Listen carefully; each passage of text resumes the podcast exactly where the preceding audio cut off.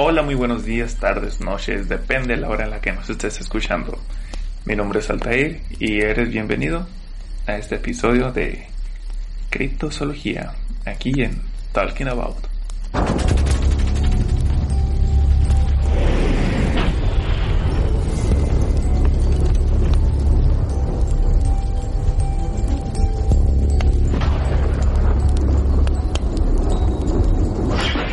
Seguramente te preguntarás qué es un nahual, o tal vez has escuchado mentar sobre que en mi rancho están diciendo que hay un nahual o, o algo parecido.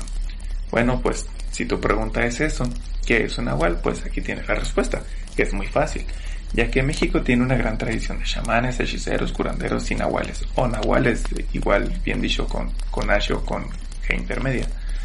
Todos los pueblos y ciudades de nuestro país tienen al menos un nahual. Su nombre en náhuatl es nahuali, que significa lo que es mi vestidura o piel. Se refiere a la habilidad del nahual de transformarse en una criatura mitad hombre, mitad animal. Puede ser un animal de, de campo, ya sea un tecolote que viene siendo un búho, un jaguar, un águila o hasta un coyote.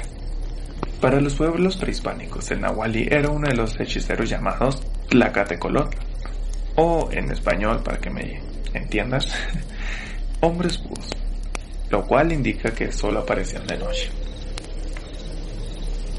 Antes del apogeo de las grandes civilizaciones prehispánicas como la mexica o la maya, los indígenas yaquis, taromaras y seris que vivían en el norte de México y en el sur de los Estados Unidos, cerca más o menos de los 900 después de Cristo, ya tenían nahuales. Estas civilizaciones se hallaban asentadas en parte de lo que hoy son los estados americanos de California, Nuevo México y Texas, y los estados mexicanos de Chihuahua, Baja California, Sonora y Sinaloa. Ellos creían que si un hombre puede llegar a conocer su espíritu primitivo o nahual, entonces lo podría usar para curar a la gente y practicar la magia. Muchos dibujos primitivos en viejas cuevas muestran a personas como hombres lobo. En la cosmovisión mexica, los nahuales eran protegidos por Tezcatlipoca, el señor de la noche. La leyenda cuenta que un nahual podría desprenderse de su piel y transformarse en una de estas criaturas. Hay relatos que vienen desde la época colonial y que han llegado hasta nuestros días gracias a la tradición oral en los que cazadores mexicas y españoles contaban que durante la noche habían matado a un animal y al amanecer el cadáver se había transformado en el de un hombre. El nahual deja su forma humana por un tiempo determinado. ¿Para qué? Muy fácil, para adquirir la de un animal elegido. Existen varias versiones de cómo se logra esta metamorfosis. Una asegura que el brujo simplemente desaparece y se encarna en el animal, obviamente a voluntad. El chamán afirma que es capaz de incorporar su conciencia al cuerpo de un animal ya existente. Sea de una forma u otra, hay una afinidad psíquica, una especie de parentela del alma entre el chamán y el animal en el que se transforma, como si se tratara de un avatar. Otra dice que se fragmenta, para lo cual se desprende de un modo deliberado de parte de su cuerpo, ya sean ojos, las piernas, un brazo o incluso los intestinos. De este modo, si se quiere hablar con un nahual, el mejor método es seguirle y observar dónde realiza su transformación, robarle la parte del cuerpo, obviamente de la que se le desprendió, para que de este modo le sea imposible volver a su forma original y al amanecer morirá.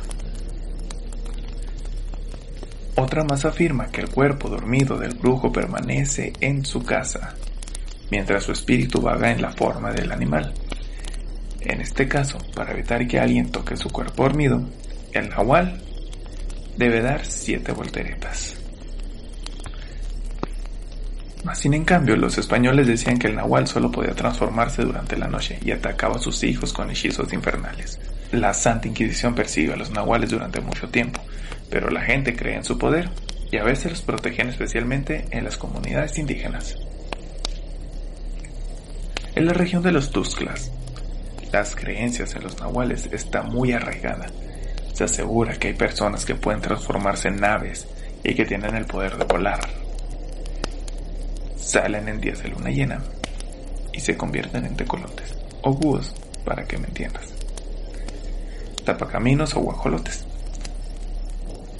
Si alguien observa que un ave se posa en su casa varios días consecutivos, puede inferir de que no se trata de un ave común y corriente, sino de un nahual que busca un mal para uno de los habitantes de esa casa.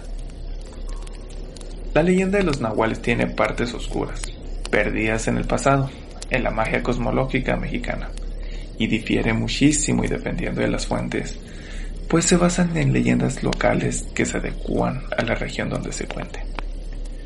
En lo que respecta a su relación con la naturaleza, hay que destacar que los animales eran seres muy cercanos a la divinidad. Numerosas eran las deidades que se vinculaban de alguna u otra manera con la forma de los animales. Ya fuera porque la deidad era un animal, como Xolotl hizo Nahual el perro, por su nombre, como Quetzalcoatl, serpiente emplumada, o Huitzilopochtli, colibrí de la izquierda, o porque se creía que su numen tenía la capacidad de manifestarse como un animal, además de ser muy próximos a las deidades del panteón mesoamericano. Muchos animales tienen un papel preponderante en los mitos, tanto en los de la creación del mundo como en la vida de las personas. Muchas gracias por habernos escuchado. Nos vemos en el próximo video. próximo episodio de, de mitología y cosas por el estilo. Bye.